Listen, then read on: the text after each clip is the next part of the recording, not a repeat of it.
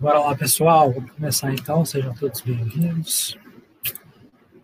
É... Palavras de Vida Eterna, lição número 84. Divinos Dons. Passagem bíblica é a seguinte. Porque Deus não nos deu espírito de temor, mas de fortaleza, de amor e de moderação. Paulo, segunda carta de Timóteo, capítulo 1, versículo 7. Comento Emmanuel. Realmente, não foi o Pai Celso quem nos instilou o espírito do medo. Ao revés disso, conferimos largamente a fortaleza da coragem, o amor e a moderação. Todos somos assim dotados de recursos para desenvolver ao infinito os dons divinos de fortaleza, que é a valor moral, do amor, que é serviço incessante no bem, e da moderação, que define equilíbrio. Entretanto, a maneira do operário que foge à máquina, acreditando receber impunemente o salário da oficina, sem o suor do trabalho, desertamos da responsabilidade, supondo obter sem paga os benefícios da vida sem o esforço do próprio burilamento. O operário, nessas circunstâncias, ganha vantagens materiais. Contudo, na intimidade, permanece no nível da incompetência. E nós outros, em semelhante atitude, podemos desfrutar considerações do plano terrestre, mas por dentro estamos na sombra da ignorância. É por isso que geramos em nosso prejuízo o clima de medo, em que os monstros do egoísmo, da discórdia, do desespero e da crueldade se desenvolvem tanto quanto a cultura de várias enfermidades prolifera na podridão. Não te percas desse modo nas ideias inquietantes ou destruidoras do medo capazes de operar a ruína dos melhores impulsos, porque se utilizas a fortaleza da coragem, o amor e a moderação, talentos de que o Senhor te investiu em favor do próprio aperfeiçoamento, seguirás para diante, na terra e além da terra, com a luz do coração e a paz da consciência. Vamos então levar nossos pensamentos a Deus, Mestre Jesus, Senhor de Deus, mesmo distantes, fisicamente reunidos em um só pensamento, vibrando em paz, amor e caridade, em seu nome, tentando propagar o que aprendemos, tentando nos modificarmos com o aprendizado de cada dia Pedimos força, pedimos paz, pedimos fé. E, sobretudo, hoje, que os bons espíritos estejam conosco, dominando a Camila, que vai falar para a gente hoje no nosso bate-papo. Que os mentores do, do trabalho, né, que ocorre domingo, que ocorre às quintas também, sejam conosco, nos intuindo e amparando. Assim seja, graças a Deus. Gente, lembrando, né? Não é uma palestra, não é um estudo, não é uma aula, é um bate-papo. Com você, Camila. Oi, gente, boa noite. Enquanto isso, eu vou pôr o slide aqui. Tá certo. Meu nome é Camila, eu sou da Paraíba. Eu estive lá na Combrage, eu conheci JP lá e cá estou, né? Me incluíram aqui. E eu agradeço muito a oportunidade de estar aqui hoje. E como o Iago falou, é realmente é uma conversa, tá? E o, a minha intenção não é mostrar para a gente, tipo assim, meio que julgar e condenar as pessoas, mas como uma forma da gente entender melhor, certo? As coisas que acontecem é só uma parte de muitas coisas. Isso daí dava um seminário de dias, mas eu tentei ser breve mesmo assim, tem muita coisa para falar, mas eu vou tentar, né? E vocês fiquem à vontade aí para interagir, para falar comigo, vai, vai ter perguntas para todo mundo. E é isso. Pode ir para o primeiro. A gente hoje vai falar de saúde mental e espiritismo, né? E aí, é, para começar esse tema, eu trouxe aqui algumas considerações iniciais lá do, do Manuel Filomeno de Miranda, no livro da Sueli Schubert, que ela faz um apanhadozinho no início. Eu achei muito interessante essa fala dele, para a gente começar a conversar hoje. E ele diz assim: Enquanto o homem não foi estudado na sua realidade profunda, ser espiritual que é, preexistente ao corpo e a, e a ele sobrevivente, muito difíceis serão os êxitos da ciência médica na área da saúde mental as doenças psíquicas, dentre as quais se destacam pela alta incidência, as obsessões continu continuarão ainda a perseguir o homem. Eu não sei se vocês já ouviram falar em doenças psicossomáticas, ou então já adoeceram e ninguém conseguia explicar o porquê, né? Tipo, não era nada orgânico, estava tudo bem, as taxas de sangue estavam tudo ok, é, tudo ok com, com todos os exames que vocês fizeram e ninguém conseguia dizer o que é que vocês tinham. Então, assim, o que ele está querendo dizer aqui é que a gente tem que considerar que somos espíritos, né? Tem que considerar o ser espiritual para que a gente possa compreender mais as enfermidades que a gente passa aqui na Terra. E aí, continuando, também nesse mesmo livro da Sueli Schubert, Transtornos Mentais, né? ela também traz uma fala do Carl Jung, que o Jung ele é um teórico da psicologia, ele é o pai da psicologia analítica. Sim, é ele também que a Joana de Angelis ela segue muito a linha dele, né, da teoria dele. E ele diz o seguinte: é, acredito mesmo que os transtornos psíquicos são mais perigosos do que as epidemias e os terremotos. Além de todo receio natural, de todo sentimento de pudor e tato, existe em nós um temor secreto dos perils of the soul, que são os perigos da alma. Ele diz isso lá em Psicologia e Religião. Ou seja, ele também traz essa perspectiva, casando um pouco com o que a gente tem no Espiritismo, né? Que as, as, as, os transtornos da, da psíquicos, né? Eles impactam todo mundo em todos os tempos. E a gente precisa ter cuidado com a nossa saúde mental, certo? E aí, algum comentário, alguma colocação, perguntas?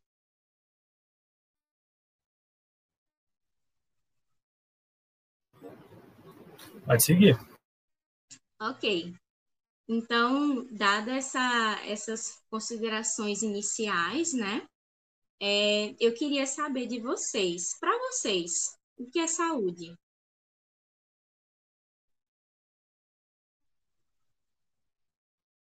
O que seria saúde aí para vocês? Não tá doente. Não tá doente. Quem foi que falou? Foi a Vi. Ah, tá. Quem mais? Acho que se sentir bem consigo mesmo, tipo. Eu gosto muito de um conceito de saúde que agora eu não lembro direito o, o, como que era, né? Mas que saúde não é, é, é, é do Canguilhem, se vocês quiserem ler depois. Mas que saúde, para ele, é você conseguir enfrentar é, as, as adversidades do meio, né? Então, quando você consegue, você não é tá bem, não é tá normal, né? Ali, o que, que é o normal, mas é quando você consegue enfrentar ali, porque infidelidade do meio a gente sempre vai ter, né? Então, saúde é você tá passando por aquilo. Eu gosto muito de pensar nisso. Sim, também, adorei. Eu, eu ia falar que é estar em pleno uso das suas capacidades físicas e mentais. Também, Alguém mais? Então, pode colocar aí, o, tem um, um, o conceito de saúde, minha gente, ele mudou bastante, certo? Realmente, a OMS, ela está considerando a saúde, como vocês disseram, né? Um estado de completo bem-estar físico, mental e social.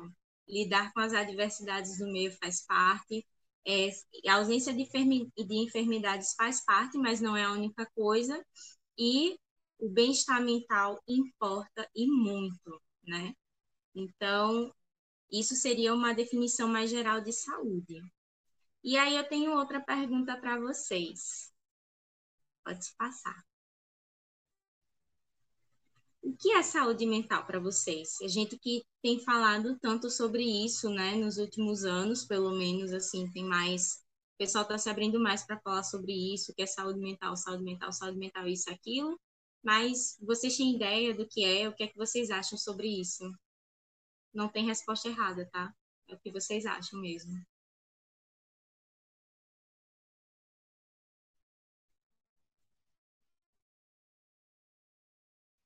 Alguém?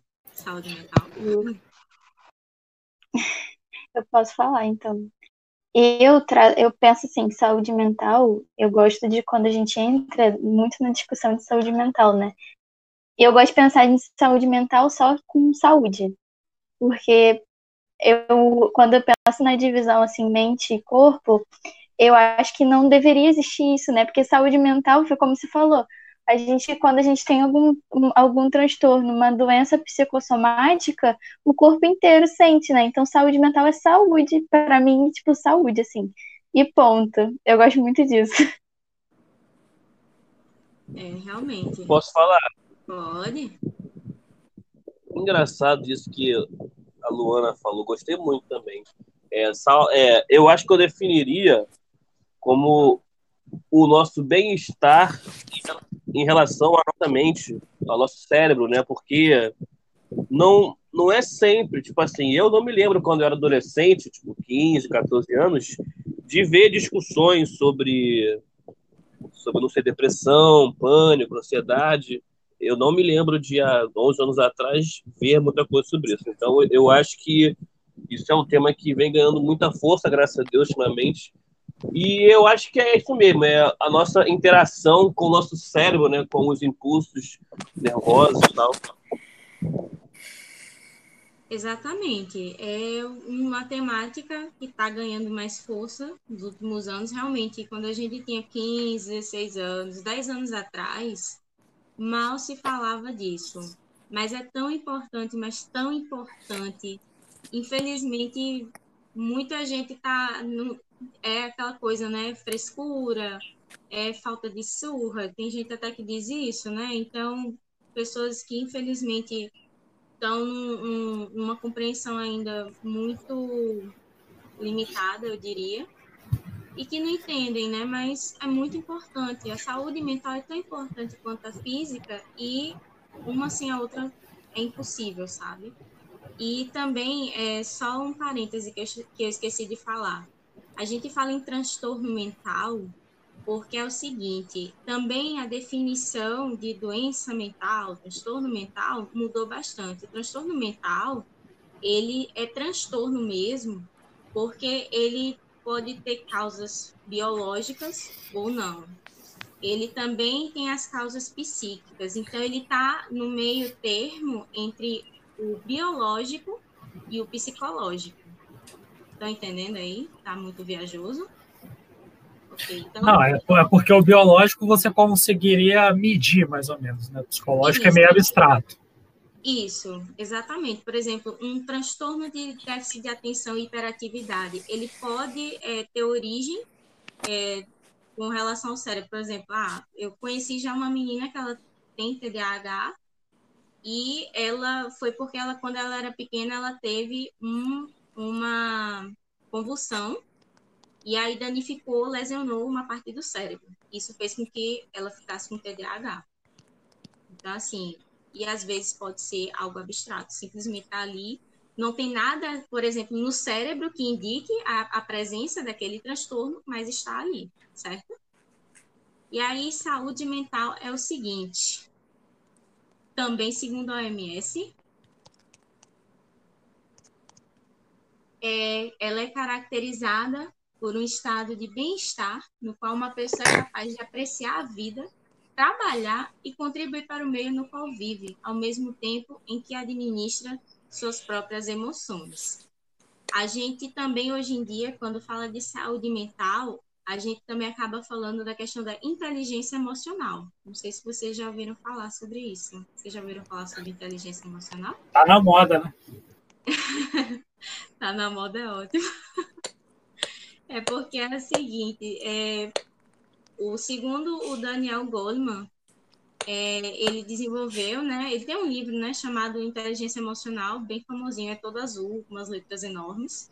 É, ele fala que falta, faltou para a gente inteligência emocional. Se a gente tivesse inteligência emocional, a vida da gente ia ser outra outra coisa, assim, maravilhosa, porque a gente saberia administrar as nossas próprias emoções, a gente saberia lidar com aquele colega de classe difícil, com um patrão difícil, com a própria família também, porque a gente não pode é, é, fingir que não existe família que não tem problema, toda família tem problema. Eu ainda não conheci uma família perfeita. E se existir, eu quero conhecer. Então, assim, realmente, é, o estado da saúde mental, ele é importante justamente por isso. Então, a gente precisa é, entender esses conceitos, tá? Porque a gente já vai entrar numa partezinha aí mais, né? Ô, Camilo, eu tenho uma dúvida em relação a isso, é que, tipo assim, é, é se a gente soubesse controlar as nossas emoções, certo? Mas isso não seria uma espécie de, de racionalização do que a gente sente?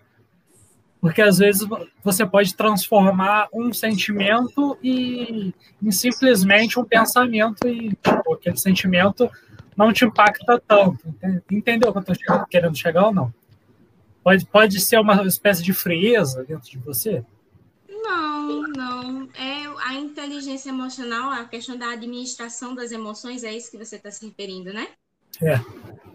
Não, isso daí é mais uma questão da gente saber lidar no sentido da gente não se afetar, da gente não se atingir, não se prejudicar, por exemplo, por uma raiva, por uma tristeza. Não é que a gente vai deixar de vivenciar, sabe? A gente vai vivenciar sim, é impossível não vivenciar. A gente precisa vivenciar as nossas emoções, né? Então, seria realmente é, administrar isso no, no, sentido da gente não se prejudicar, não absorver tanto a ponto de se intoxicar. Deu para entender? Entendi. Então é sentir as emoções de um jeito inteligente, não é deixar de sentir, né? Exato. Não é deixar de sentir, é sentir de uma forma inteligente, sentir de uma forma saudável. Porque elas fazem parte da nossa vida, fazem parte do nosso ser. A gente não pode negar que sente raiva. A gente não pode negar que sente tristeza. Principalmente, a gente não pode negar o luto, seja em relacionamento amoroso ou da morte mesmo. O processo do luto é cada um vivencia a sua maneira, mas é preciso passar pelo luto também quando ele chega, certo? Certo. Aí, eu gostei muito, eu gostei muito disso dessa proposição que o Iago fez. Ela é muito válida. Eu acho que a gente tem que estar tá, tomando muito cuidado para não deixar justamente isso acontecer. Para nessa tentativa da gente se tornar inteligente emocionalmente, a gente não acaba vestindo uma armadura que vai enrijecer o nosso coração, que vai deixar ele petrificado. E, né, e aí não é essa a proposta. Acho que a proposta, na verdade, é a gente. Eu associo muito a inteligência emocional com a maturidade espiritual, né? Então, eu acho que a gente tem que ter cuidado para não levar para esse lado de vestir uma armadura e, ficar, e, e, se tornar uma pessoa fria, né?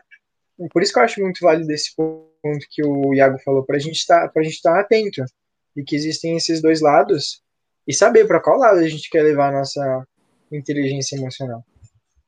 Ah, com certeza. Muito importante a colocação de vocês.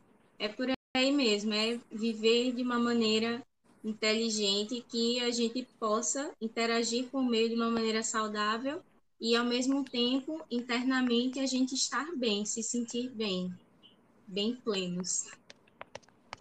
E aí a gente vai entrar agora, visto todas essas considerações, saúde mental e espiritismo. Uh, então, a Sueli Schubert, ela vai falar o seguinte. Para melhor apreensão acerca dos aspectos espirituais que fundamentam a vida terrena, é da maior importância ressaltar que as enfermidades mentais são efeitos e não causas. esta é uma das importantes contribuições do Espiritismo para clarificar os problemas humanos. Diga aí, minha gente. Vocês já tinham parado para pensar nisso? Tipo, que os transtornos mentais, as enfermidades mentais teriam alguma coisa a ver com, com o espiritismo? Ou teriam um, uma, um lado espiritual? Uma dimensão de compreensão pelo lado espiritual? Total, né? Porque é, eu, eu li, leio muito André Luiz, né? Então ele fala bastante disso nas obras dele. Que é, muitas das pessoas, do, dos, dos espíritos, né, que estão lá no mundo espiritual sofrendo da maneira que estão em hospitais de reabilitação, são por erros do passado, né? E que o efeito é justamente o transtorno mental, o desregulamento das funções neuronais, né? Exatamente. É, muitas coisas, muitas desordens, elas acontecem assim porque a gente não vigia o pensamento, porque a gente não está se conhecendo. Também é importante o autoconhecimento, sabe? Para que a gente possa ver onde é que a gente tem que trabalhar mais. Então, continuando, eu queria falar um pouquinho de uma, uma coisinha chamada ansiedade. Não sei se vocês têm, eu queria saber de vocês. Vocês têm ansiedade? Para vocês, o que é ansiedade? O que é que vocês sentem? Como vocês se sentem em relação à ansiedade? Se quem não tem aí, me dá a dica de como não ter. Por favor. Sabe uma coisa? Estão tudo bem? Alô? Oi. É, tem um negócio que eu, tipo assim, fazia quando eu era mais novo. É, assim, como espírita tem muita roda de conversa, né? E aí, quando eu era mais novo, eu era muito afobado, né? Muito ansioso e tal. E aí, às vezes, sei lá, tipo assim, cada um tem que falar seu nome e mais alguma coisa é, extra, né? Eu ficava contando para ver quantas pessoas faltava até chegar em mim, porque, tipo assim, quando chegasse eu ia estar nervoso. Isso é uma coisa muito bizarra, assim. É, eu acho que eu até já, antes falei já disso aqui, mas eu tinha muito isso. É, assim, tinha uma coisa também que, tipo assim, trabalho de escola, né? Sei lá, a cada semana apresenta dois grupos, né? E, eu, e aí eu meio que ficava contando os dias para chegar na, na, no dia que eu ia apresentar, né? Tipo assim, faltam 19 dias, faltam 17, faltam 16 dias. Doideira total. Então, para você, a ansiedade, no final das contas, é você vivenciar o futuro que ainda não aconteceu? É, porque tem uma diferença entre a ansiedade e o e o transtorno de. Né? Mas isso eu vou deixar para você falar, não eu. É porque transtorno, eu trouxe a ansiedade de forma geral, porque o transtorno de ansiedade generalizado, ele também tem mais três, é, como é que eu posso dizer? Mais três divisõezinhas, sabe? E aí seria muito tempo que a gente ia passar conversando, mas enfim. E aí, quem mais? que é, que ansiedade para vocês? Me contem. Eu, para mim, eu acho que eu sou muito sistemático. Aí eu tenho dificuldade em aceitar mudança, entende? E a, as mudanças, assim, elas me causam muito. É, uma espécie de angústia, de desespero mesmo. Então, para mim, é mais nesse sentido. Mudança, mudança no sentido de mudança de rotina, mudança de estilo de vida. É, mudança de vida, mudança de, tipo, mudança, mudança mesmo de casa. Hum. Gente, é só uma coisa. Eu acho que tem alguém com o microfone ligado e, sei lá, mexendo em alguma coisa que tá fazendo um pouquinho de barulho. Não sei quem é, no caso. Só pra avisar, assim. Mas já que eu abri o microfone falando de ansiedade, uh, que depende muito para mim o caso, porque às vezes eu tenho umas crises de ansiedade que, assim, são bem mais fortes, né? Vamos dizer. E aí eu tenho alguns problemas com isso, tipo, de saber lidar, sabe? Porque eu tive uma crise de ansiedade, por exemplo, num evento espírita que a gente teve esse ano, né? Que é o nosso da Confraternização dos Jovens. E aí a única coisa que me fez, tipo assim, parar de chorar, porque eu não conseguia parar de chorar, gente, foi fazer uma prece. Tipo, nem sei como é que eu teria ficado se eu não tivesse feito aquela prece. É, a angústia, né? A ansiedade é uma angústia. Eu fiz essa pergunta no meu ciclo de evangelização para os meus adolescentes de 15 a 17 anos. E eu fiquei impressionada com as respostas. Eu não estava esperando uma enxurrada de respostas assim, resposta texto, sabe? Mas uma que me chamou a atenção foi uma pessoa, é porque era uma enquete anônima, né? Eu não sei quem colocou, não sei. Também não é relevante para mim. É, é uma dor profunda que não tem como parar. E aí eu, eu tive uma ideia do tamanho da uma, uma ideia, uma ideia vaga até eu diria, do tamanho da angústia que essa pessoa deve vivenciar por quaisquer que sejam os motivos dela, sabe? Alguém tem mais alguma colocação sobre ansiedade? Quer falar aí? Experiência? Não tem Eu queria falar. Nada? Pois não que ansiedade para mim é a dificuldade de me manter no, no, presente, né? Porque todo mundo fala que ansiedade é você se colocar no futuro. E aí o problema que gera em mim é como eu, quero, eu gosto de ser muito certinha, eu fico fazendo planos e metas a longo, médio e curto prazo, o que me gera uma frustração gigantesca, porque às vezes dá errado. E aí é horrível, porque a gente fica pensando tanto no futuro e aí eu fico pensando em, em possibilidades, o que, que, pode acontecer, o que, que, pode não acontecer. Então eu tenho o plano A, B, C, D e as desdobrações, os desdobramentos de cada plano que tem na minha cabeça e aí eu me perco totalmente do que eu estou fazendo agora. Então isso me gera muitos problemas, mas a gente vai lidando. E eu queria falar pro Jota que eu também era a pessoa que ficava contando quantas pessoas estavam na minha frente para falar. E aí eu contava quantas pessoas já tinham ido e quantas pessoas ainda é, faltavam, né? Exatamente.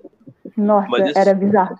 Mas isso é uma coisa meio de mente de exato também. Tipo assim, eu vejo um telefone, sei lá, 2266, e aí eu e aí eu conto os números. Isso é, é muito doido assim. Enfim. Aí é toque, né? Toque não. Calma. Calma, o calma. Toque, o toque vem da ansiedade, tá? Só para. Então, a experiência da ansiedade, ela se manifesta, como a gente pode ver, de diferentes formas nas pessoas. De diferentes formas, como assim? Porque cada um sente uma coisa. Essa é a verdade. Mas, ao mesmo tempo, é uma coisa em comum, que é a angústia. É o medo do futuro, é viver no futuro, é o excesso do futuro, né? A cabeça acelerada, que às vezes tem dia que você nem consegue dormir, eu creio. A pessoa que tem ansiedade às vezes não consegue dormir ou tem insônia mesmo, sofre dessa insônia. E a gente deve buscar compreender e respeitar as pessoas e seus motivos, ou seja, o que deixa Iago ansioso pode não deixar JP ansioso. Mas Iago vai fazer o quê? Poxa, JP, eu te entendo, porque eu também sofro de ansiedade, só que com outras coisas me deixa ansioso. Pronto, é isso. É isso. Então, assim, a gente tem que buscar compreender e respeitar. A gente nunca pode desmerecer o sofrimento alheio. Acho que isso é uma das piores coisas que a gente pode fazer com outra pessoa, né? A gente tem que lembrar de amar o próximo como a nós mesmos e isso também está incluso, né? E o autoconhecimento é fundamental no caminho para melhor, ou seja, a gente tentar aos pouquinhos, eu sei que é difícil, mas aos pouquinhos a gente identificar os nossos sinais de ansiedade, os gatilhos da, da nossa ansiedade, né? O que é que me deixa ansiosa? Eu, por exemplo, eu fico ansiosa quando no dia seguinte tem apresentação de trabalho ou tem prova, eu já fico assim a cabeça, ó, ó girando, acelerada, tipo assim, estudei. Ontem você dormiu bem, Camilo? Não.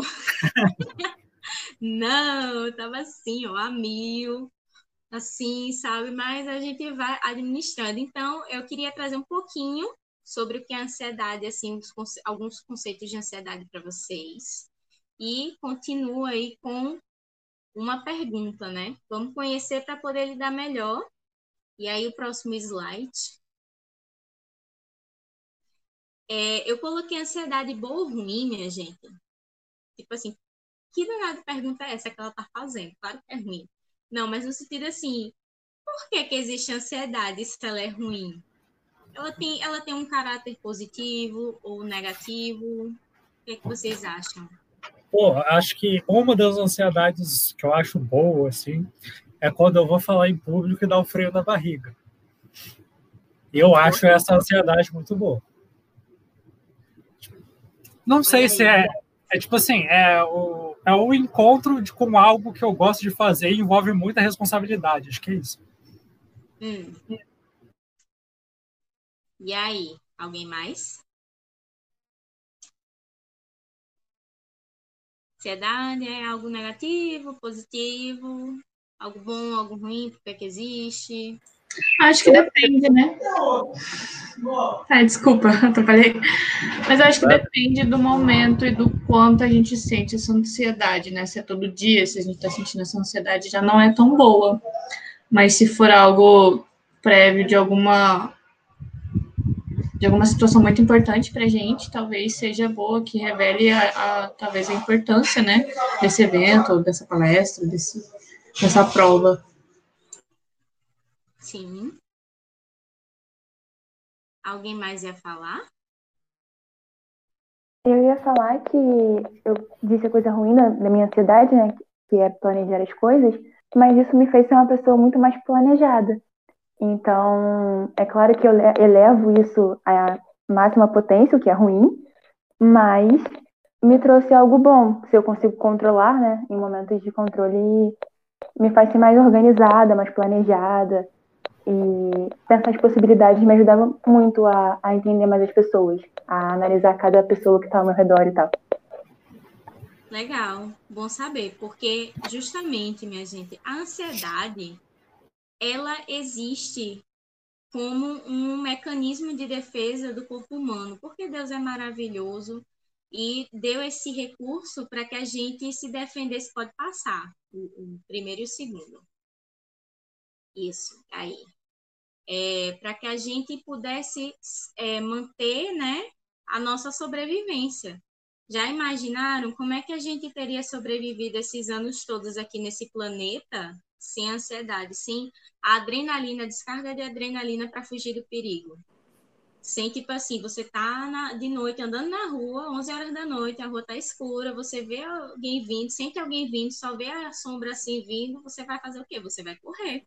E a adrenalina dá, ó, aquele impulso para você correr mais. Então, é, faz parte da lei de conservação do ser humano, da gente, do, da humanidade em si. Então, a ansiedade, ela, ela é natural, certo? Do, do corpo da gente. E é, o medo é a resposta emocional à ameaça iminente real ou percebida quando a ansiedade é a antecipação de ameaça, de ameaça futura. Ou seja, essa questão da gente se preocupar com o que vem depois também é da gente, entendeu? E aí eu botei esse divertidamentezinho aí, porque eu tenho medo de borboleta, tá? Então, se eu ver uma borboleta, realmente eu corro. Sim, eu tenho fobia com borboletas, tá? E a borboleta é mais bonitinha, mais uma azul. Mas pode ser também com a barata voadora, pode ser com outras coisas, pode ser com ladrão, pode ser com várias coisas assim que deixem aquele medo, mas tipo assim, aquele medo de correr para a gente se proteger, certo? É, barata voadora é, é, sinistro, né? Acho que ninguém... É. ninguém. Ninguém é corajoso quando a é. barata voa, essa é a verdade. Pode passar para o próximo. Ai, a borboleta nojenta. Ai, meu Deus. Então, a ansiedade ela deixa de ser algo positivo no sentido da gente se preservar, quando ela passa a ser a patológica, né? Que é a reação a certas situações que algumas pessoas vivenciam de forma mais frequente e intensa, como alguns de vocês descreveram, né? Realmente, é, comprometendo a saúde emocional e mental. Preocupação desproporcional aos acontecimentos é, sei lá, tipo assim, por exemplo, JP, eu quero conversar contigo. Ah, Camila, o que é? Não, mais tarde eu falo. Nesse mais tarde eu falo, na cabeça de JP passa um filme. Assim, né? O que foi que eu fiz de errado? O que foi que eu fiz de ruim para ela? Meu Deus do céu. Ela vai dizer isso, isso e aquilo, e não sei o que, e não sei o que. Pensa tudo inclusive é, dá mais a, a, a ouvidos, né, as sensações ruins, tipo assim, ah, ela vai falar alguma coisa ruim de mim, vai fazer isso, vai fazer aquilo, e não para para pensar, tipo assim, é só uma conversa. Ela só quer falar comigo. Vocês já vivenciaram isso? Alguém sofre com o mais tarde a gente conversa? Olha, rapidinho. Olha só, é, às vezes eu acho que esse pensamento de achar, eu acho egoísta quando você acha que a conversa que a pessoa vai ter tem a ver com você sempre. Quando você sempre acha isso, eu acho muito egoísta porque parece que tudo que a pessoa vai contar tem alguma relação com você estar nessa história. E aí você acha que a pessoa tá triste porque você fez algo. Aí você chega e fala assim: "Ah, o que que eu fiz e não aconteceu alguma coisa, saca? É, eu acho é algo muito é algo muito discreto assim, mas que rola bastante e cara, a pessoa pode ter mil motivos para ela tipo tá mal, claro é é claro que pode ter a ver com a gente também, claro, mas eu acho muito mais é, saudável, né? Quando, quando a gente pergunta, ah, aconteceu alguma coisa, sabe? Algo algo mais genérico do que quando a gente fala, ah, o que, que eu fiz? Isso é muito defensivo. O ser humano tem isso de, tipo, estar tá na posição defensiva o tempo todo, né? Enfim. João, tem, tem situações é, que a pessoa ela já tem uma baixa autoestima e ela se culpa por muita coisa. Então, quando é, vem essa frase para ela, é, vamos conversar sobre alguma coisa, sei lá. E ela se põe numa posição que já fez algo errado porque ela tem esse vício de se culpar por tudo. Então pode ser essa situação também. A pessoa tem uma baixa autoestima tão baixa que né, ela se põe numa situação de que ela está sempre errada. E essa frase pode reafirmar isso na cabeça dela. Né? É, mas a consequência que a frase gera vai de uma interpretação da pessoa. A Camila não é. Eu, eu sei que você não falou isso, mas só para falar aqui. A Camila não é culpada se eu fiquei ansioso com a frase que ela disse para mim, ou é? Não sei. Concordo, concordo, concordo. Né, então, é, como é, Iago falou, é mais o seguinte, geralmente, geralmente, tá? Quem sofre de ansiedade tem uma certa, um certo problema com a autoestima. Eu não diria de vez uma baixa autoestima, porque nem sempre é assim, mas algum problema com a autoestima, alguma insegurança, é, falta de confiança em si, e realmente acaba pensando que é, foi com ela o negócio, entendeu? Foi com ela e pronto. Eu não tinha parado para pensar nesse lado do, de ser egoísta, mas foi bom ter ouvido.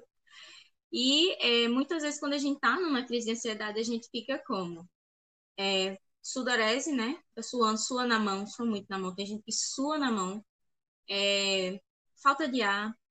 Tem gente que desencadeia até ataque de asma. Taquicardia. O coração fica, né? Aquele batimento cardíaco bem acelerado.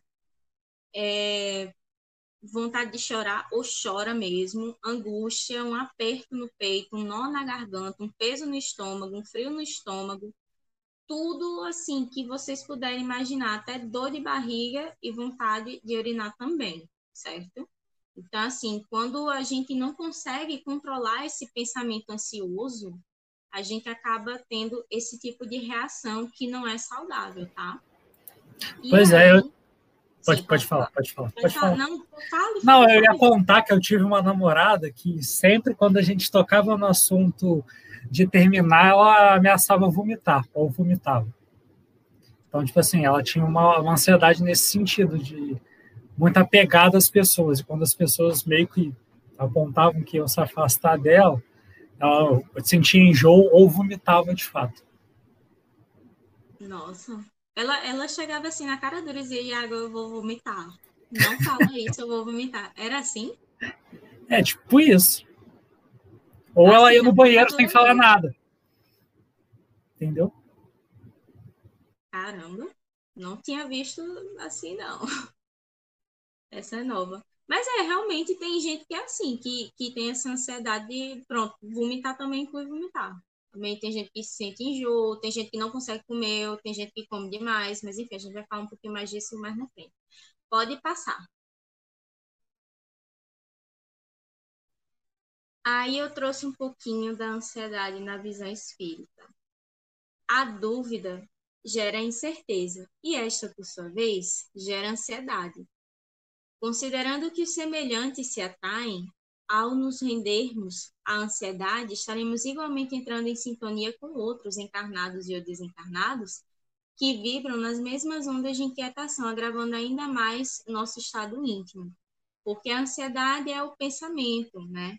Pensamento ansioso é tipo isso. Não sei se vocês já ficaram que nem esse bonequinho aí, um monte de, de coisinha assim, sabe? A cabeça cansada, assim, muito cheia, muito pesada, muito acelerada.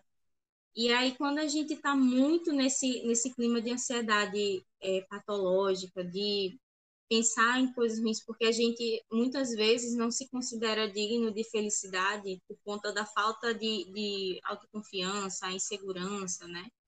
A gente acaba também atraindo as companhias espirituais que vibram na mesma sintonia.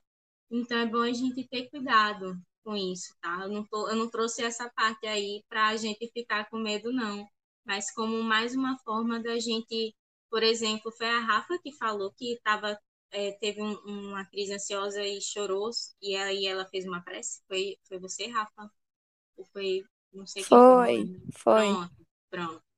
Então foi bom, foi o recurso da prece é ótimo, porque harmoniza a gente, acalma a gente, esvazia a cabeça da gente, né? E a ansiedade torna a gente escravos de pensamentos de, que muitas vezes não condizem com a realidade. Como eu falei, muitas vezes a gente só fica pensando no futuro, no futuro, no futuro. É aquela história, pode acontecer tudo, amanhã pode acontecer tudo, inclusive nada. E a gente não pensa que pode acontecer nada, mas pensa no tudo e pensa logo nas piores hipóteses, nas piores possibilidades. É sempre aquela coisa, né? Pensando e pensando, e a cabeça assim. E ansiedade é excesso, excesso de futuro, né? E diante dessas possibilidades, a gente só pensa no negativo. Alguém se identifica com, com isso? Esse excesso de futuro, mas, tipo assim, aquele medo de dar errado sempre? Ah, então, eu acredito que no meu caso são picos, né? Que eu fico mais ansiosa e é muito ruim, não gosto. E principalmente quando estou com muito trabalho, do meu trabalho para fazer, né? Eu trabalho em duas escolas atualmente, né? E aí, quando tá, sei lá, semana de prova, semana de, de trabalho, um monte de coisa acumula, assim, eu fico muito estressada e ansiosa ao mesmo tempo. Então, creio que é, eu fico nessa neura ali e eu não consigo dormir, ou eu como demais também, e aí procrastina e não, não me ajuda. É, tem, tem certos eventos que realmente deixam a gente assim, ó, a ansiedade vai, volta, vai, volta. E quando a gente não tem mais domínio sobre esses pensamentos da gente, o pensamento ansioso, o pensamento acelerado, aquela angústia, aí a gente precisa buscar ajuda, certo? Posso? Pode, diga. É, aqui, então, é, tem muita gente que acha que ansiedade tem a ver quando você vai fazer alguma coisa que você não conhece, quando você vai de encontro com o desconhecido. Mas Também. isso não é verdade, né?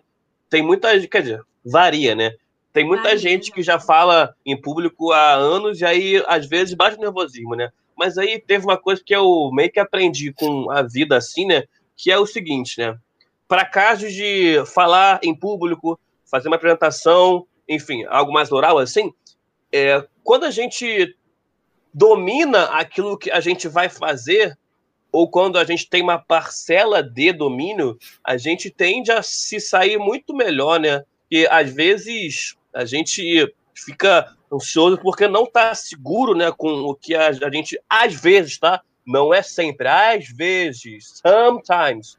Às vezes a gente fica assim porque a gente não tem domínio sobre o a, sobre, sobre o a coisa, né, que tipo a gente vai fazer, falar, ler, enfim. E aí é, voltando para, sei lá, eu vou lá, dar um estudo, eu vou fazer alguma palestra.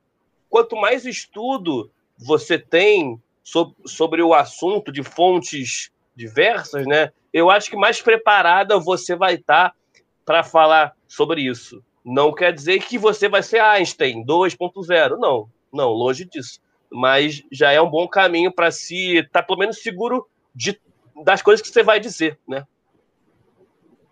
Sim, sim.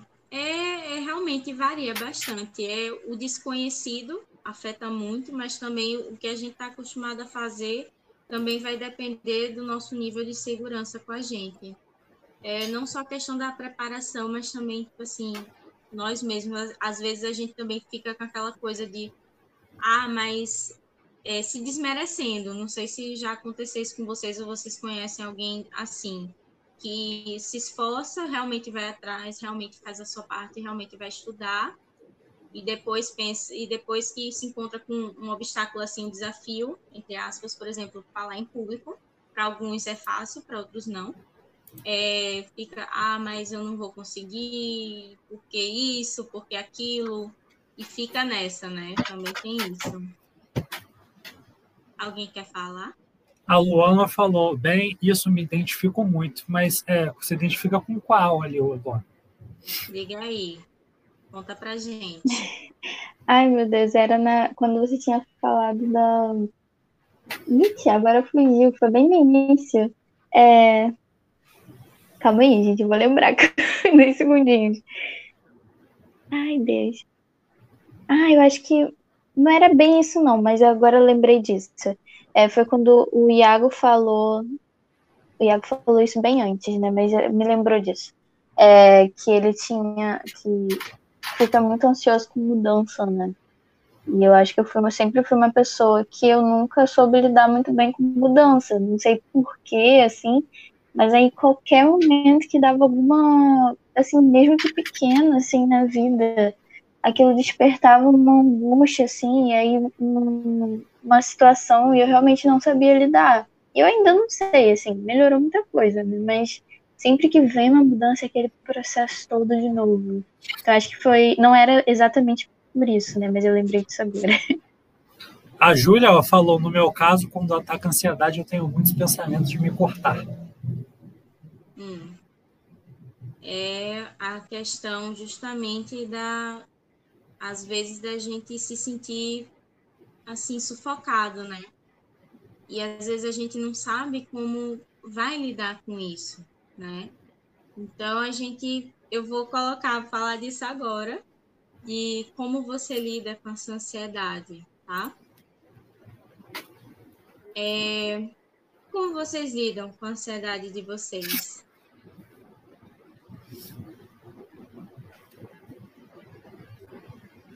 No meu caso, atividade física né?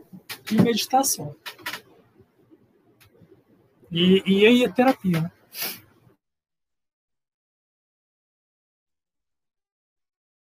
Eu é. conheci o. Opa.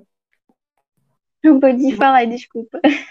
Tranquilo, vai ser rapidinho. É, eu conheci o yoga e o que me ajudou muito é a respiração nesse momento e a atenção no presente, que é uma das questões do yoga. E um pouco do que o Jota falou também com relação a apresentações ou coisas do tipo, é tentar me cercar de coisas palpáveis. Então, se eu vou me apresentar, tentar entender tudo aquela, o que eu, que eu vou falar, né? E me cercar de pessoas que, que me apoiem, ou colocar pessoas na plateia, é, pessoas fixas, né? Pontos fixos que eu posso olhar. Enfim, é tentar mostrar para mim mesma que tá tudo bem, seja em que âmbito for, sabe? É essa dualidade que acontece. Ponto. Alguém mais? A Júlia falou que ela conversa com a Caena e faz atividade física.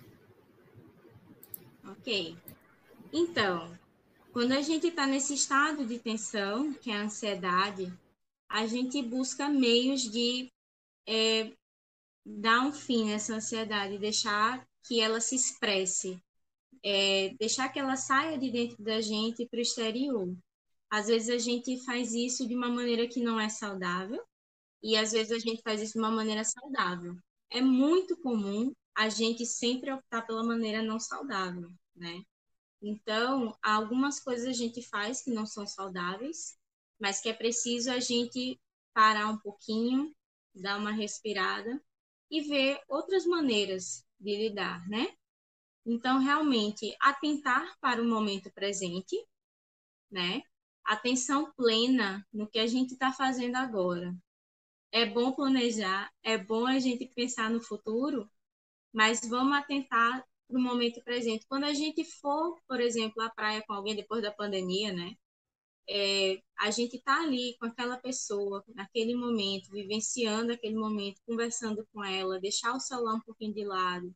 Quando a gente for fazer uma refeição também, a gente deixar o celular de lado, prestar atenção no prato, na comida, na nossa mastigação, no sabor dos alimentos é importante. É, estar com a nossa família também é importante. Ter aquele momento de interação, de socialização com a nossa família, com os nossos amigos, mas com a gente lá presente, de corpo e de alma, certo? Outra coisa também muito boa para fazer a respiração. Muitas pessoas que têm ansiedade subestimam o poder da respiração, mas é muito importante fazermos exercícios respiratórios, porque isso ajuda a regular o batimento cardíaco e, consequentemente, o corpo vai se acalmando, vai relaxando, né? O diálogo também é importante. A Júlia, é o nome da Júlia? Júlia que conversa com a Caína? É a Júlia. Pronto. Júlia, é muito importante você conversar com a Caína. Eu acho que ela deve ser uma amiga muito valiosa para você. Isso é importante demais. Não pare de conversar com ela. Sempre converse. Eu acho que ela faz a, uma, um acolhimento contigo, né? Eu acho que, tipo assim, pelo menos eu com os meus amigos, eles me acolhem, eu acolho eles e, tipo assim, é maravilhoso. Aquela amizade verdadeira para a vida, né? Eu, pelo menos, a, considero a, as minhas amizades como um porto seguro, assim como a minha família, né? Porque, às vezes, nem sempre a gente tem espaço dentro de casa para falar do que a gente está sentindo, né? Do que a gente está pensando. Então a gente busca isso, né? Busca o apoio. Psicoterapia também dentro das possibilidades sempre, certo? Não só tipo assim, ah, não estou bem, eu vou para psicoterapia. Também tem que tirar um pouco essa ideia, desconstruir um pouco essa ideia de que a psicoterapia é para gente entre aspas, doida, maluca, doente mental. Não. São para as pessoas que querem se resolver, apenas isso. Pessoas que querem ser bem resolvidas vão para psicoterapia. Também atendemos é, demanda de transtorno mental? Sim, atendemos. Mas também as pessoas que querem se conhecer. Também ajuda no autoconhecimento, a psicoterapia. Ajuda você a, a se entender melhor. Então, por isso que é importante atividade física e reeducação alimentar também. Por quê? Quando a gente faz atividade física, a gente libera o estresse, né? A gente consegue é, ficar mais calmo, né? E a reeducação alimentar é necessário para gente é necessária para a gente prestar atenção no que a gente anda comendo, porque a gente também tem que pensar no bem-estar do nosso corpo no sentido da necessidade de vitaminas, de minerais, né? A meditação, o yoga também é muito bom, né? E a neurociência já comprovou que meditar diariamente tem inúmeros benefícios, dentre eles a redução de estresse, melhora no sistema imunológico, é, foco, aumento do foco e da atenção, né? Então, para quem é, tem dificuldade para se concentrar quando está estudando, quando está lendo, também é muito legal é, fazer essa meditação, certo? eu queria, eu queria que a Luana falasse o que ela não falou, porque eu fiquei curioso. Pois não, fiquem à vontade. Eu? É, que a Yari falou e depois você não falou de volta. Pois é, mas eu esqueci. Mas tinha a ver com aquilo que eu, que eu disse em relação à mudança. Mas é porque eu acho que eu botei muito no time que ela falou, mas eu não lembro mais. Mas eu acho que é pra ver com isso mesmo. Posso comentar uma coisinha? Pode, fique à vontade. Tem uh, nessa relação da ansiedade, eu acho legal uh, naquele ponto que vocês falaram ah, de palestra, ficar ansioso e tal, né? Tem um livro que ele se chama Amor pelas Coisas Imperfeitas. Ele tem uma frase que eu gosto muito que é assim: A verdadeira liberdade é não ter ansiedade quanto à imperfeição. Então, nesse ponto, é, é interessante pensar assim que a gente é imperfeito e a gente querer colocar um pedestal e subir nele quando, quando a gente faz alguma coisa é, é só acarretar frustrações para dentro de nós mesmos, né? Porque vai ser fazendo aquilo milhares de vezes, centenas de vezes, é que a gente vai ficar bom, né? E talvez esse bom nem seja aquela, aquela imagem que a gente fez na nossa cabeça, né? Então isso é, eu acho que essa frase ela é muito bonita, porque você ganha uma liberdade gigantesca quando você entende, eu sou perfeito e tá imperfeito e tá tudo bem, né? Qual que é a frase, João? É, só um pouquinho. Hum, a verdadeira liberdade é não ter ansiedade quanto à imperfeição. Sim, é verdade. Só verdades, né? Porque a gente, por exemplo, eu me deparei com justamente a essência dessa frase, acho que três meses atrás. Eu tenho um amigo que ele é jornalista e ele disse, Camila, pelo amor de Deus, lance o Instagram, tal, tal, tal, é, fale sobre assuntos de saúde mental, você consegue. E aí eu disse, não, mas eu não levo jeito, mas é, eu tenho medo. Aí ele disse, tipo, a essência dessa frase para mim, foi tipo assim, quando você sabe quem você é e qual mensagem você quer passar, nada mais te segura. Não tem essa coisa de virar meme nem nada. Tipo assim, você sabe quem você é, ou seja, você tem as suas imperfeições, tem os seus defeitos, mas você quer passar uma mensagem importante, é isso que vale. Né? Não que você vai, como você falou, né, se colocar no pedestal e, e aquela imagem perfeita. Não. Mas como alguém que, quer dar sua contribuição para o mundo. Isso é muito verdade. Uma vez eu ouvi que o feito é melhor do que o perfeito, né? Porque às vezes a gente fica aqui imaginando uma coisa perfeita na nossa cabeça, mas não põe em prática. Pois mas o é. feito, né? Pois é. E fica, fica naquela ideia, né? Eu, eu, tinha, eu tinha muito esse problema uns cinco anos atrás de querer fazer tudo perfeito, tem que sair, ou tem que, sabe, aquela coisa assim, bem, bem assim, bem fechada. E aí depois eu, eu fui vendo, né, à medida que as situações foram é, acontecendo na minha vida, que não, não vai ser, nem sempre tudo vai ser como eu quero, nem sempre vai acontecer é, de forma perfeita como eu idealizo. Mas vai acontecer da maneira que tem que acontecer, que vai ser a melhor forma possível, porque eu, pelo menos eu garanto que eu vou estar fazendo ali vou estar me doando, vou estar é, me esforçando, dar o meu melhor ali para que aconteça de uma forma positiva, né? E aí. É, Deixa eu só comentar sobre.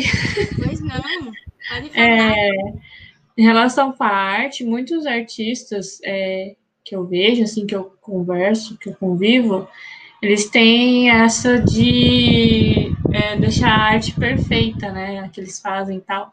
E mesmo aqueles artistas renascentistas, né, eles tinham essa preocupação, mas é, a perfeição na Terra não existe. Então não tem como a gente ser perfeito sendo que ela não existe. Então buscar a perfeição é uma coisa, né, estar no caminho, do que chegar a ela propriamente. É, e muito na arte é mais o processo de como você chegou nesse algo do que esse algo em si. Eu queria comentar porque é, é só um apanhado de tudo que vocês falaram. Não, ótimo, verdade. É muito bem lembrado. A gente tem essa mania de, de querer tudo perfeito, tudo em ordem e certinho, só que não existe perfeição. O que existe é o nosso esforço para que tudo aconteça da melhor forma possível. E nunca acontece, eu acho. Mas assim, lógico que dá certo, mas assim, não nem sempre da maneira que a gente idealiza, mas acontece porque a gente fez a parte da gente, né? Então, é, fechando essa parte da ansiedade, que a gente vai entrar na próxima parte, É, a complexidade da vida moderna, a competitividade, as pressões, os desafios impostos aos indivíduos, as frequentes e rápidas mudanças, olha aí, galera da mudança, a perda dos valores familiares e religiosos, é, religiosos no sentido assim, minha gente, a questão da religiosidade mesmo, é, a questão do, de ser, de ter a religiosidade, não exatamente a religião, tá? E os conflitos daí resultantes geram constantes estados de ansiedade que nem sempre são resolvidos ou administrados positivamente, ou seja, nem sempre a gente sabe lidar com todas essas coisas do nosso dia a dia, principalmente a questão do bombardeio de informações. 2020 foi um ano assim que muitas pessoas começaram a olhar para si, porque como o meu amigo falou até, a gente ficou sozinho com a gente, dentro de casa, com o nosso ciclo familiar, e a gente acabou percebendo muitas coisas que não tinha percebido, né? Então, assim, tudo isso faz parte, tá? então, assim, eu trouxe aqui, lembrando, minha gente, uma pequena parte de uma, uma, assim, uma quantidade enorme de coisas que se tem para falar da depressão, certo? De uma forma, assim, bastante.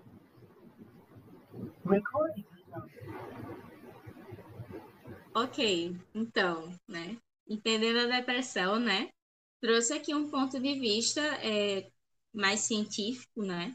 é, do ponto de vista psicopatológico, porque a depressão é uma doença, tá? Ela está dentro da, do, das, do DSM, se não me engano, acho que está no CID também, que é a Classificação Internacional de Doenças, e o DSM é o Guia de Diagnósticos de Transtornos Mentais também, certo? é, do ponto de vista psicopatológico, as síndromes depressivas, porque a depressão ela tem muitas é, ramificações, ela nunca é sozinha, a depressão, ela sempre vai vir acompanhada de outras, é, outros transtornos, outros problemas, tá? Tem como elementos mais salientes o humor triste e o desânimo, que a gente chama do humor deprimido, mas a depressão ela não é apenas a imagem de uma pessoa triste, certo? é, mais ou menos marcantes. Tal tristeza e desânimo são na depressão desproporcionalmente mais intensos e duradouros do que nas respostas normais de tristezas que ocorrem na vida, certo? Então, assim, a depressão, ela tem essa imagem mais estereotipada da pessoa triste, mas ela não é apenas a pessoa triste, é a pessoa que não tem vontade mais, que perdeu a vontade de fazer as coisas, perdeu o ânimo e tem mais uma coisa, ela vai e volta, ela não tem cura, a gente não pode falar de cura, eu vou até falar disso mais na frente. E assim, a gente tem que ter cuidado com a questão da depressão, certo? Alguém quer falar alguma coisa? Pode passar para o próximo já. Eu espero aí o pessoal falar, se alguém tiver que falar. Ninguém? Então vamos seguindo. Então, é, depressão na visão espírita. Gente, lembrando, eu gosto de lembrar porque nunca é demais lembrar, tá? Eu não estou trazendo aqui para assustar ninguém, nem para impressionar ninguém, certo? É, segundo a Joana de Ângeles, é, nesse livrinho aí, Receitas de Paz, a depressão tem sua origem, sua gênese, né, no espírito, que reencarna com alta dose de culpa quando renteado no processo da evolução sob fatores negativos que lhe assinalam a marcha e de que não se resolveu por liberar-se em definitivo. Com a consciência culpada, sofrendo os, gra os gravames que lhe dilaceram a alegria íntima, imprime nas células os elementos que as desconectam, propiciando em largo prazo o desencadeamento dessa psicose que, de, que domina uma centena de milhões de criaturas na atualidade. Se desejarmos examinar as causas psicológicas, genéticas e orgânicas, bem estudadas pelas ciências, que se encarregam de penetrar o problema, temos que levar em conta o espírito imortal gerador dos quadros emocionais e físicos de que necessita para crescer na direção de Deus. Ou seja, a pessoa que tem depressão, ela não quer ouvir que é uma fase, ela não quer ouvir que fique feliz, né? Ela não precisa de julgamento. A depressão ela acontece devido à decepção amorosa, à perda de entes queridos, perdas familiares, vários fatores podem desencadear a depressão, certo? A gente tem aí é, uma visão da Joana de Ângeles, certo? Sobre isso que ela está falando. E, assim, é, existem pessoas também que nascem com a dificuldade da produção do hormônio que impede que a gente fique da felicidade, que é o que impede que a gente fique deprimido, tá? Então, assim, é, também tem essa questão biológica, orgânica, tem gente que já tem essa predisposição. É, também, é, cirurgia bariátrica pode desencadear uma depressão se a pessoa tiver tendência, por isso que também tem que ter acompanhamento psicológico. Enfim, muitas, muitas, muitos os motivos. A depressão ela não escolhe cara, não escolhe religião, não escolhe cor, não escolhe é, condição socioeconômica, ela está atingindo todos os públicos, incluindo crianças e adolescentes, certo? Então, a gente precisa é, ter um, um cuidado, um olhar acolhedor com todas as pessoas ao nosso redor. A depressão, ela não dá sinais visíveis, não dá, infelizmente não dá, certo? Como eu falei para vocês, se a gente botar um monte de, de, de, de gente junta, ninguém vai olhar para a cara do outro e dizer que tem depressão, né? Você olha para a cara de alguém feliz, sorrindo, para comediantes, né? Teve até aquele que. Qual foi o nome daquele que morreu, meu Deus? Ele fez Amor Além da Vida, que escapou o nome dele agora. É o que fez uma noite no museu, né? Não, é o. É, fez, fez, fez. Fez também, fez também. É o Robin Williams, pronto. Isso. E fez fazer um. Era ator, ninguém imaginava quando veio a notícia da morte dele. Ninguém acreditou, né? Então, assim, realmente não escolhe é, as pessoas, acontece, e a gente precisa saber lidar dessa forma, né? Com bastante apoio, né? E a gente não pode falar em cura da depressão e nem em ex-deprimido, porque é um problema crônico, ou seja, vai ter dias, minha gente, que a pessoa vai estar tá mais animada, vai estar tá mais feliz, vai ter dias que ela vai ter uma recaída, vai ter uma baixa, certo?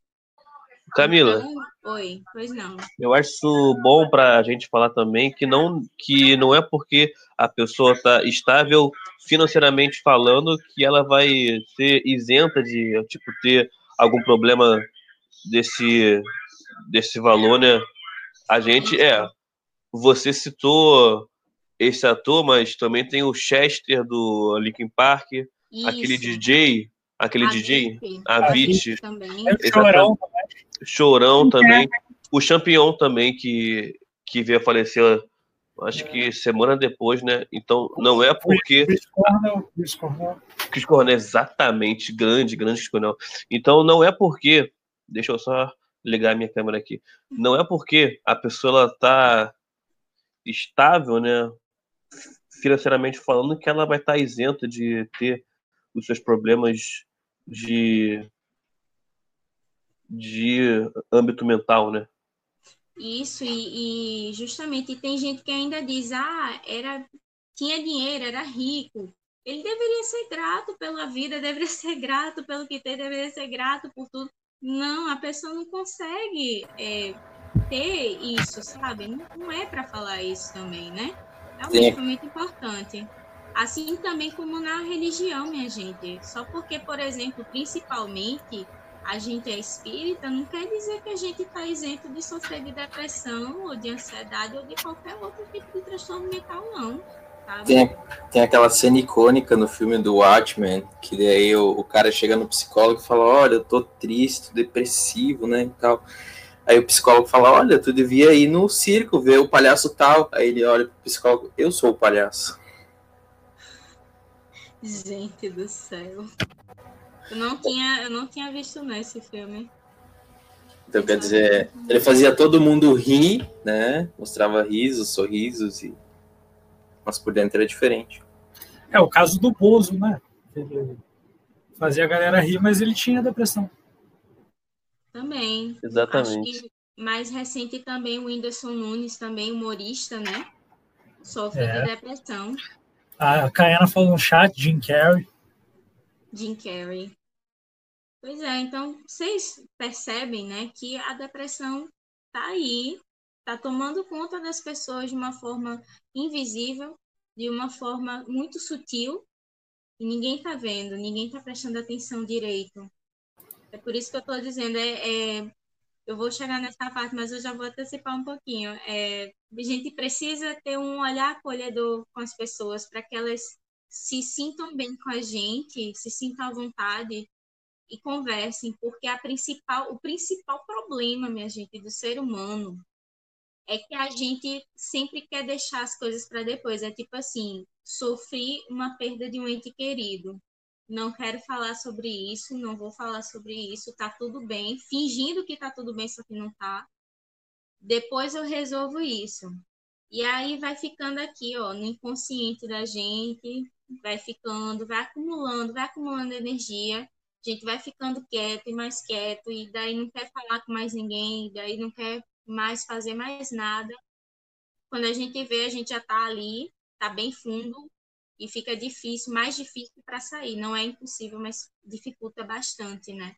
A gente precisa externalizar o que a gente sente sempre seja através do choro. O choro é muito catártico. Não subestimem o choro. Quando vocês sentirem vontade de chorar, chorem. Bota para fora. Bota para fora essa energia que acumulou aí, tá? Ah, a, pessoa, a pessoa com depressão, então, mais uma vez, ela deve ser acolhida e apoiada. Se você ou alguém que, conhece, que você conhece está passando por esse problema, busque apoio, busque ajuda, busque acolhimento mas não fique parado, não fique com isso só para você. Compartilhe com uma pessoa de confiança, seja com algum membro da sua família ou com algum amigo seu, certo? De confiança, principalmente, tá? Aquela pessoa que você sente que pode conversar, você sente, que você sente que não vai te julgar, né?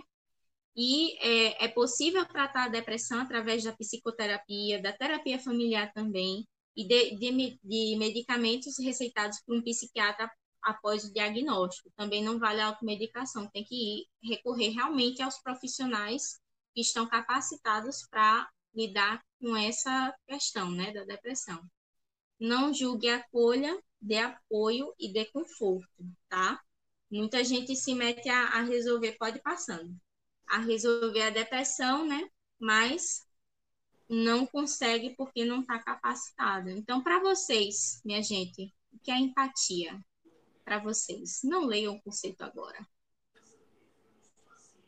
O povo fala tanto empatia na internet, empatia, empatia isso, empatia aquilo, ai, que falta de empatia, não sei o quê. Mas o que é empatia? O que, vocês acham que é? Não seria sentir a dor do outro, sentir como se, como se colocasse no, no local do outro, né? Na situação do outro, e mas não ser necessariamente o outro ali. Né? É, eu acho que ter a capacidade de. Porque, ô, Caianinha, Caianinha é ótimo, né? Eu, eu acho muito difícil da, da gente se colocar na posição do outro porque a gente não é o outro. Eu sei que isso é muito der, mas é porque eu, eu, assim, eu acho muito complexo alguém falar que vai se colocar como se fosse uma outra pessoa sendo que você não sabe como é ser a outra pessoa. Então eu acho que é ter capacidade de não é de sentir, mas é de se comover, não sei, de sabe dar um valor, de dar relevância, né? Porque eu acho que é uma coisa que muitas pessoas usam de forma conveniente, saca? Muitas pessoas reclamam empatia, mas na hora de exercê-la também eu sei que, que, que isso é algo muito normal também, né? Que o ser humano é conveniente, né? Ou está, né? Mas, enfim, eu acho que tem a ver com dar relevância às dores alheias, aos sentimentos alheios também, né? Não, não só dores, né? Também as coisas boas. É, eu acho que. Diga, pode dizer. Eu acho que sentir a dor do outro eu acho um pouco utópico que a, o tamanho da dor só vai compreender quem está sentindo mesmo. Mas eu acho que eu acho... compreender a dor do outro é não sentir, mas ter compaixão pelo que o outro está sentindo, pelo que ele está demonstrando. Porque eu acho que é, sentir de fato a gente não consegue. Eu penso assim, eu acho. Vocês disseram exatamente o que o coordenador do meu curso falou para gente. Empatia, minha gente, não é você sentar e chorar com a pessoa porque a pessoa está chorando, não é você sentir a dor do, da outra pessoa porque é impossível você estar tá na cabeça da outra pessoa, mas é você entendê-la, você é, dar relevância ao que é a dor dela, o motivo dela, né? Então eu trouxe aí um, um conceito, um conceito de empatia do Carl Rogers, né? Que ele fala o seguinte: significa viver temporariamente a vida do outro, morar ali dentro e se mover ali de forma muito delicada, sem fazer nenhum tipo de julgamento, buscando perceber sentimentos que ela provavelmente não tomou consciência, bem como procurando não reprimir os sentimentos que pareçam ameaçadores e que ela porventura já tenha percebido. Então ele fala justamente do respeito pelo outro, do respeito pelo sentimento do outro, que vocês também falaram, né? Dessa questão de você ter uma noção. A gente tem empatia para ter uma noção do que a pessoa está sentindo. De tipo assim, o que, o que ela gostaria de, de receber de mim.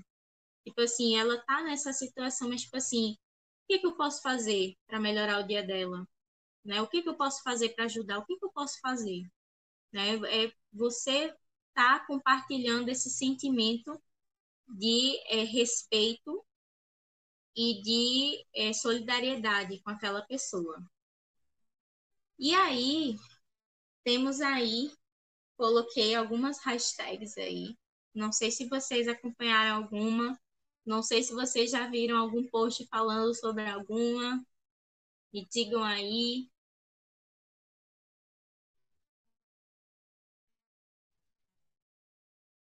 Alguém? Já, já, muito. Já. Olha só, é, essa aqui que você sublinhou, não disponibilize o seu direct. Isso aí deu uma polêmica no ano passado, mas eu entendi o lado de quem. Eu entendi ambos os lados, porque quando você diz que você bota o seu inbox, né? Você está assumindo que você consegue ter uma postura. Porque às vezes a gente demora a responder, às vezes a gente está sem saco, e às vezes, ou quase sempre, a gente não sabe ter o approach que uma pessoa que estudou psicologia, que já é profissional, vai, vai tipo, ter, né? A gente não sabe como ter esse approach e tá beleza, porque a gente não teve bagagem para isso, né? Muitas pessoas falam assim: ah, pô, mas eu que só ajudar, pô. Agora tudo é uma questão de coisa. Agora eu não posso fazer nada. Não é isso, porque justamente você está querendo ocupar um papel que você não sabe. E se a pessoa falar coisas que você não, que você tipo não vai cons conseguir, né, refutar ou você não vai conseguir conversar? Que, sabe? Qual vai ser a sua postura? Exatamente, exatamente esse é o, o problema, né? Porque a pessoa que está ali numa rede social pedindo ajuda, tipo, eu tive a experiência de ir no Instagram do CVV e olhar os comentários nas postagens, pessoas relatando o que está acontecendo com elas, e não são relatos fáceis não, minha gente. Então, assim, é, a ideia, a intenção é ótima, é maravilhosa, mas como também foi falado, é aquela questão da conveniência, né? Tipo assim, ah, a pessoa pode se sentir, sentir realmente que, por exemplo, você falou a verdade quando você disponibilizou seu direct, seu WhatsApp, sua caixa de mensagens lá do Facebook, mas aí ela chega e fala, eu tô com depressão, e você diz, ah, fica feliz. Aí ela disse, ah, eu tô, tô triste, já pensei em suicídio, aí você diz, ah, mas você tem que ser grato pela vida e aí, né? Então, realmente, essa campanha, é, eu chamei atenção para essa tag mesmo, justamente por isso, por conta da, é, dessa repercussão de, das pessoas quererem ajuda, mas receberem, tipo assim, é, tipo assim não ajuda, é, não vai ajudar, não atrapalha, mas, tipo assim, piorar, sabe? Simplesmente piorar porque você disse uma palavra infeliz, um conselho infeliz, você achou que estava fazendo bem para a pessoa, mas não fez. É, a responsabilidade de um suicídio pode ser sua, né? Exatamente. E, e é justamente isso que, que essa hashtag aí está querendo evitar, entendeu? E é, você causa na pessoa, você não sabe, é muito complexo, minha gente, a mente humana é muito complexa. Você pode até é, dar um gatilho aí para a pessoa, desencadear um gatilho aí, ó, foi. E você não vai poder fazer nada. Então, é importante a gente deixar para os profissionais é, capacitados, né? O psiquiatra, o psicólogo. A gente fazer o encaminhamento, e fazer o encaminhamento que fique bem claro aqui, não é uma forma de, de frieza, de ser frio, mas de tipo assim, você é, você está tendo tanta. Pode deixar aí. Você está tá tendo tanto cuidado com aquela pessoa que você está reconhecendo que você não pode ajudá-la, mas você está dando apoio a ela, encaminhando ela para onde pode ser feito o socorro dela, o atendimento dela, certo? Então, Setembro Amarelo para o movimento espírita, eu coloquei aí esse slide, foi da outra aula que eu fiz para evangelização, mas eu não sei do, da, das cidades de vocês, mas a FEB, né, a, a FEPB, que é a federativa onde eu fico, é, tem um papel fundamental na prevenção do suicídio, promovendo palestras sobre o tema, é, atentando né, para esse grave problema de saúde pública. A OMS já falou que, aí, que o, o suicídio mata muito todos os anos e cada ano está fazendo mais vítimas, a gente tem que prestar atenção nisso. É, a FEB e a FEPB intensificam, intensificam, vejam bem, as campanhas em favor da vida, tanto pelas redes sociais como na distribuição gratuita de livretos de conscientização nas casas espíritas. Nas cidades de vocês, tem alguma alguma campanha, um mês especial de palestras, alguma ação social. Sim, também aqui a gente, em João Pessoa, né, a gente participa do desfile cívico do Setembro Amarelo, do 7 de setembro, e a gente fica junto com as entidades lá de classe e a gente chama atenção para esse mês de prevenção ao suicídio. E aí, na cidade de vocês, como é que é? Tem alguma coisa do tipo?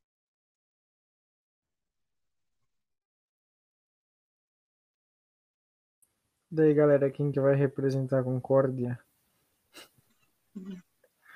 Você mesmo, Brunão. Eu acho que a chefa fala. Foi eu. Ah, é verdade, a Rafa pode falar, mas se não quiser, eu posso falar. Rafa, tá aí? Deixa ela, ela tá falando pouco hoje. Rafa. Eu, eu, eu, eu, tô aqui.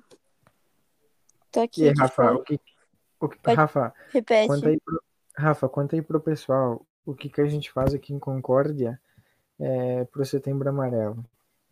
Presencial o que a gente fez esse ano de entregar as florezinhas. Ah, acho que você pode falar no geral.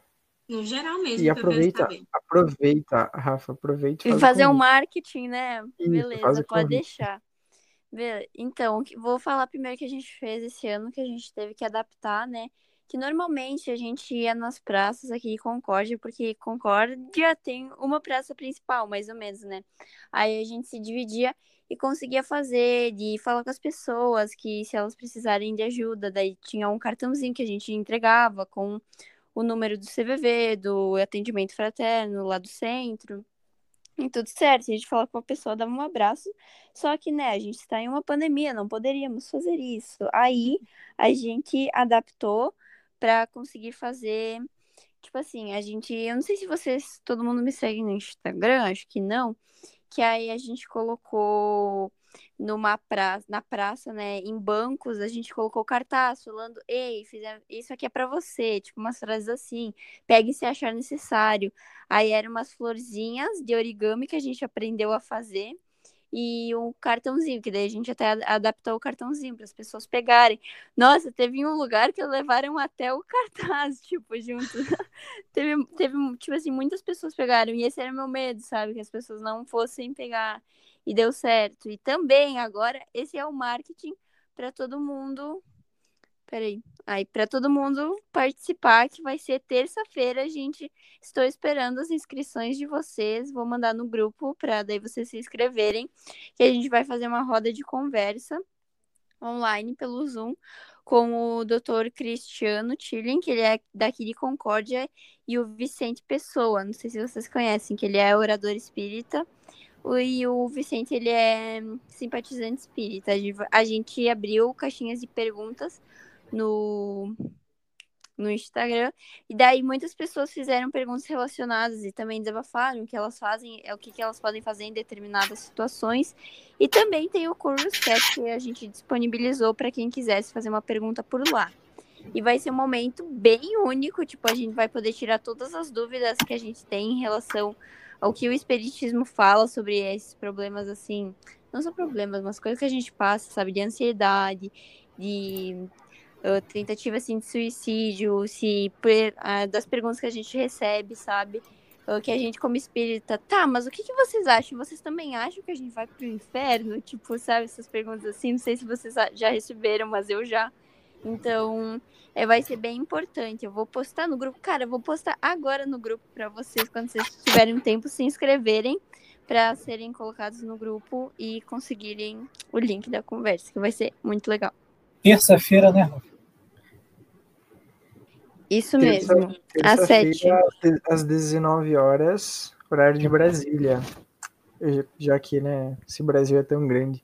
E aproveitando o gancho é, do que a Rafa falou, a gente disponibilizou o Curious Cat para o pessoal fazer perguntas, né? E aconteceu da gente ter um relato de uma pessoa e um relato bem pesado. E quando a Rafa passou para nós esse relato, a gente ficou, eu fiquei muito assustado, sabe? É, foi um banho de água fria e eu percebi, tipo, cara, a gente não tá, a gente tá brincando com coisa séria, sabe? A gente tá lidando com coisa séria. Então é aquela questão de não disponibilizar o seu direct assim, tipo, à toa, né? É porque às vezes a gente, é que nem vocês falaram, é uma intenção boa, mas a gente às vezes não está preparado para lidar com o que vem.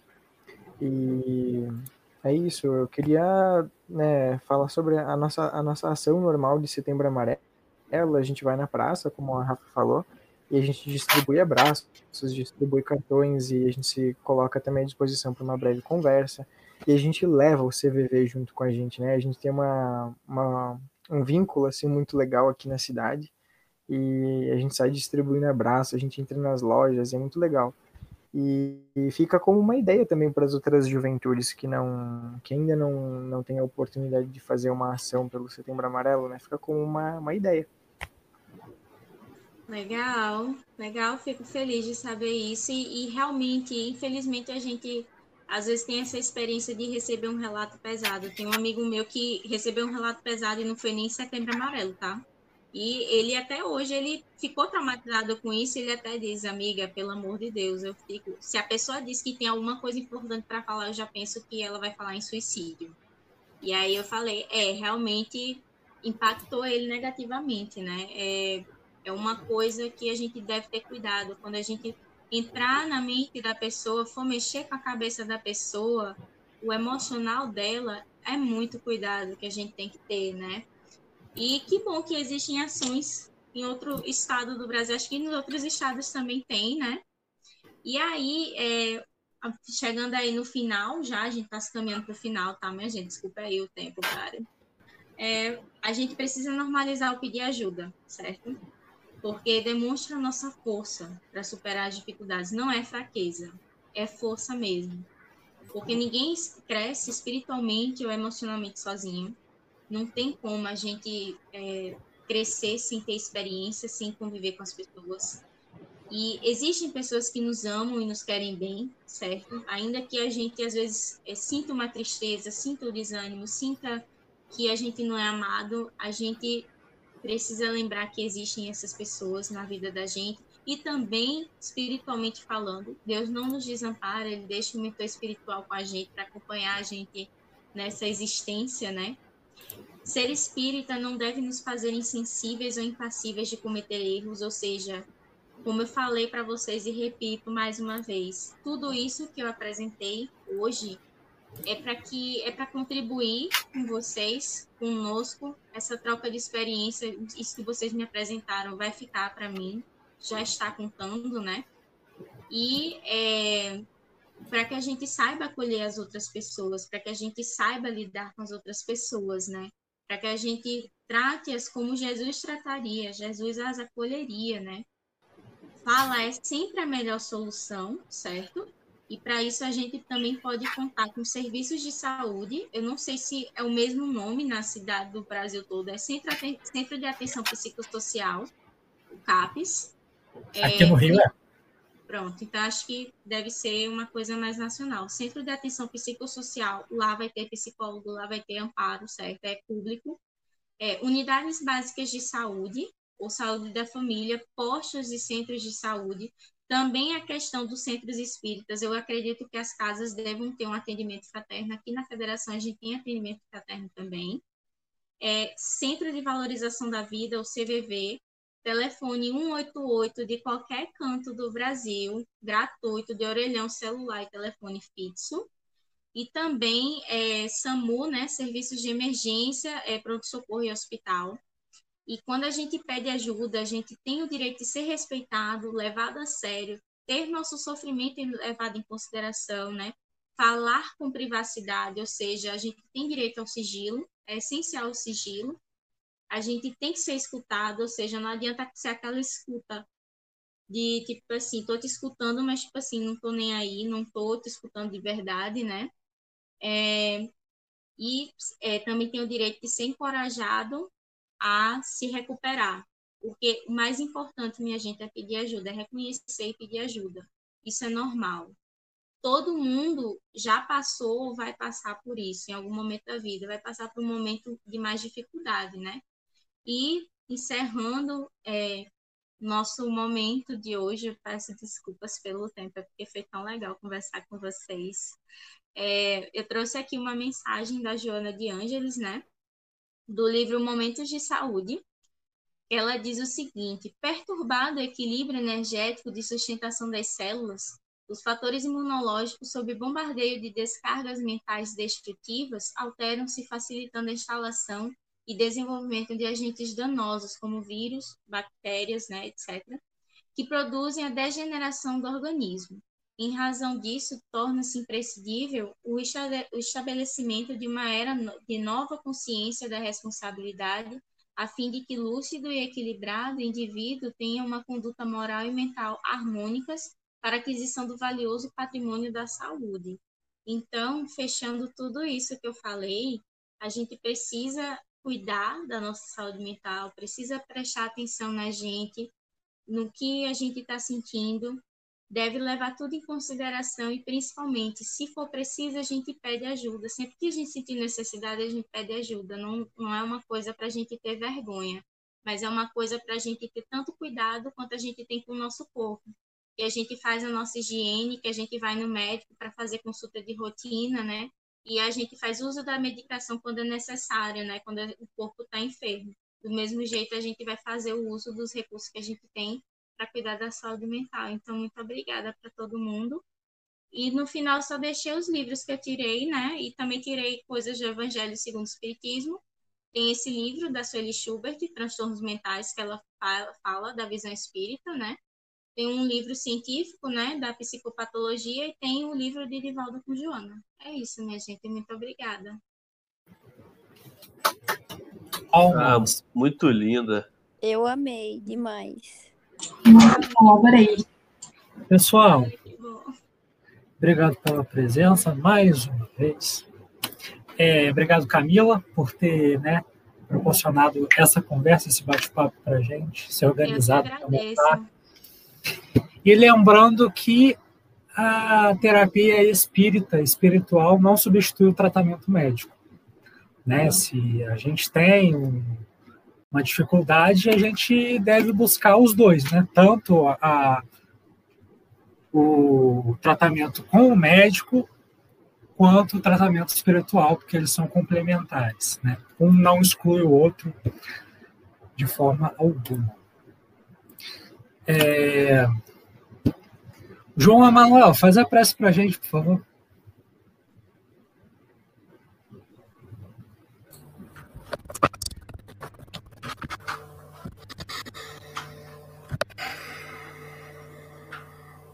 Vamos fechar os nossos olhos, levar nosso pensamento ao nosso amado Pai, ao nosso querido Mestre Jesus, aos espíritos trabalhadores e amigos nos auxiliam nesse momento.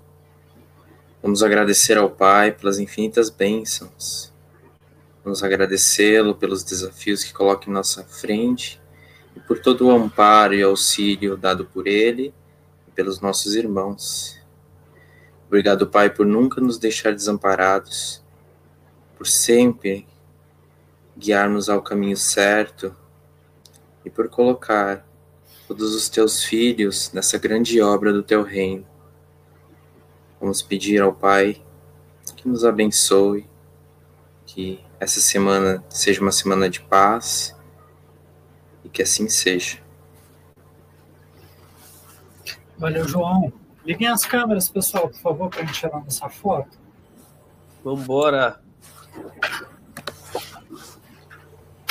Aí, Bruno, tem uma foto sua nessa praça aí, né? Eu lembro que eu te stalkei no ano passado. Não sei por que, que eu te stalkei. Tô te falando. Tem uma foto. É, aí, tá vendo só? Cara, tem, tem minha rua coberta que tipo, é, é colado, né? Porque... Ô, João, sua câmera tá desligada, é isso mesmo? A minha câmera tá desligada, jura? Tá. Que isso, deixa eu entrar essa aí, peraí. Todo respeito. Liga a câmera, liga.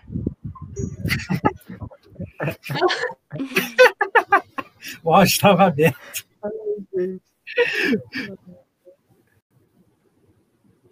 Vai lá, Ju, liga a câmera.